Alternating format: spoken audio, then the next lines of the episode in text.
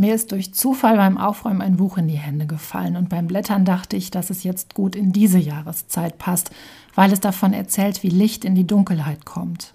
Das Buch heißt Zinnober in der grauen Stadt und verfasst hat es Margret Rettich, eine Illustratorin und Autorin, die viele Kinderbücher verfasst hat. Troststoff, ein Literaturpodcast. Geschichten über Tod, Trauer und Trost.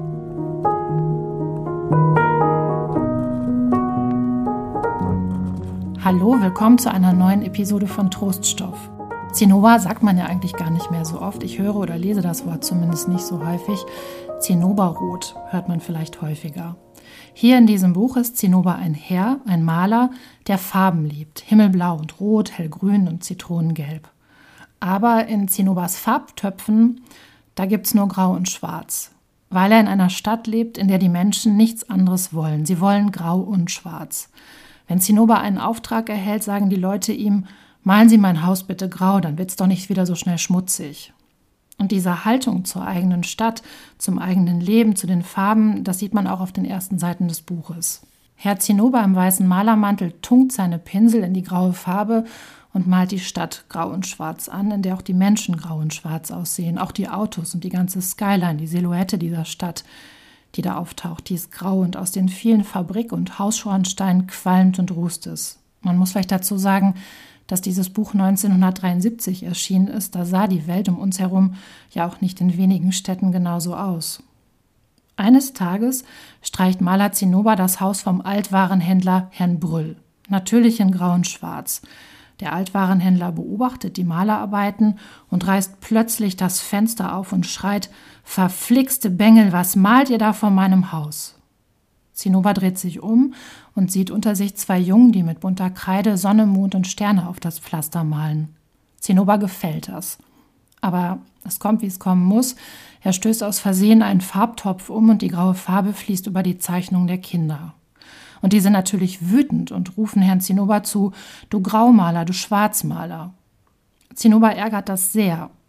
Er fährt nach Hause, aber er hat keinen Hunger aufs Abendbrot, er kann auch nicht einschlafen, als er ins Bett geht, und seine Gedanken kreisen die ganze Zeit darum, warum seine Stadt eigentlich so eintönig grau, langweilig und hässlich ist. Und so packt er nach einiger Zeit in seiner Werkstatt eine Kiste, und als die ganze Stadt schläft, schleppt er die Kiste mit allerlei Farben in seinen Bulli und fährt los, tief in die Nacht hinein.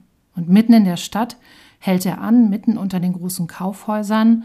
Das sieht im Buch in den Zeichnungen ein bisschen so aus wie Berlin-Alexanderplatz kurz nach der Wende. So, und Herr Zinnober beginnt den Platz anzumalen, in allen Farben. Er will kein Graumaler sein, sagt sich Zinnober, und so malt er die ganze Nacht. Pflanzen und Tiere auf den Bürgersteig und die Hauswände, und erst als er die ersten Schritte hört, als der Tag anbricht, hört er auf und versteckt sich in einem Hauseingang. Die ersten Frauen und Männer, die zur Arbeit müssen, reiben sich verblüfft die Augen, die sind total verwundert, dass sie da plötzlich so viele Farben auf diesem sonst grauen Platz sehen. Und eine Frau sagt, das ist ja hier wie in den Ferien. Und sie fahren lachend im Bus zur Arbeit. Und auch die Schulkinder, die kurz später kommen, springen alle fröhlich umher und kommen deshalb auch zu spät zur Schule. Und manche Menschen laufen dann in die Kaufhäuser und wollen bunte Tücher kaufen, bunte Kleidung. Aber das gibt's in der grauen Stadt nicht. Es gibt nur graue Sachen. Herr Zinnober beobachtet das alles und er wundert sich und denkt, Vielleicht wissen die Menschen einfach nicht mehr, wie Farben aussehen. Er fährt mit seinem Bulli davon, doch ein Farbtopf kippt um und Farbe läuft von seinem Bulli herunter und so kommen ihm Jonas und Thomas auf die Schliche. Jonas und Thomas, das sind die zwei Jungen, die am Tag zuvor Sonne, Mond und Sterne auf den Bürgersteig gemalt hatten und die auch Herrn Zinnober Graumaler genannt hatten. Die stehen also jetzt vor seinem Haus und sind überrascht, als sie Herrn Zinnober wiedererkennen.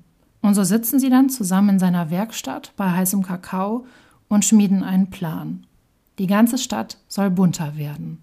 Und sie beginnen, Mauern und Zäune und Treppen und Wände und Laternen, Bänke und Papierkörbe anzumalen, aber sie merken schnell, dass drei Buntmaler nicht reichen für eine so große graue Stadt.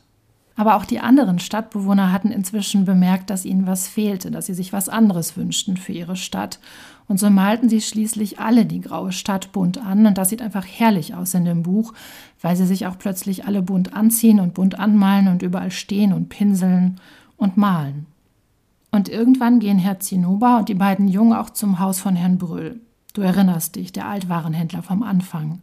Und sie streichen seine Haustür blau an, aber Herr Brüll holt die Polizei und so muss Zinnober die Tür wieder grau streichen, so grau wie sie vorher war.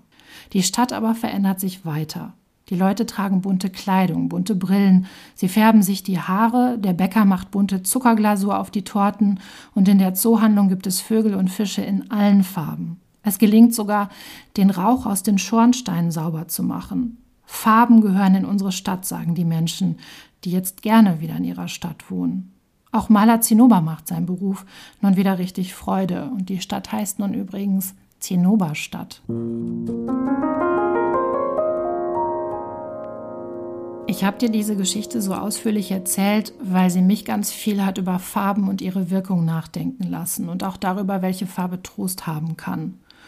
Und dann ist das für mich auch ein Buch, was so gut in diese graue Winter-Lockdown-Zeit passt, weil einer eine Idee hat, wie die Welt schöner und besser aussehen kann und der dadurch andere inspiriert. Und vielleicht inspiriert dich dieser Buntmaler, dieser Herr Zinnober ja auch zu irgendetwas, wie du irgendwem eine Freude machen kannst oder auch Farbe ins Leben bringen kannst.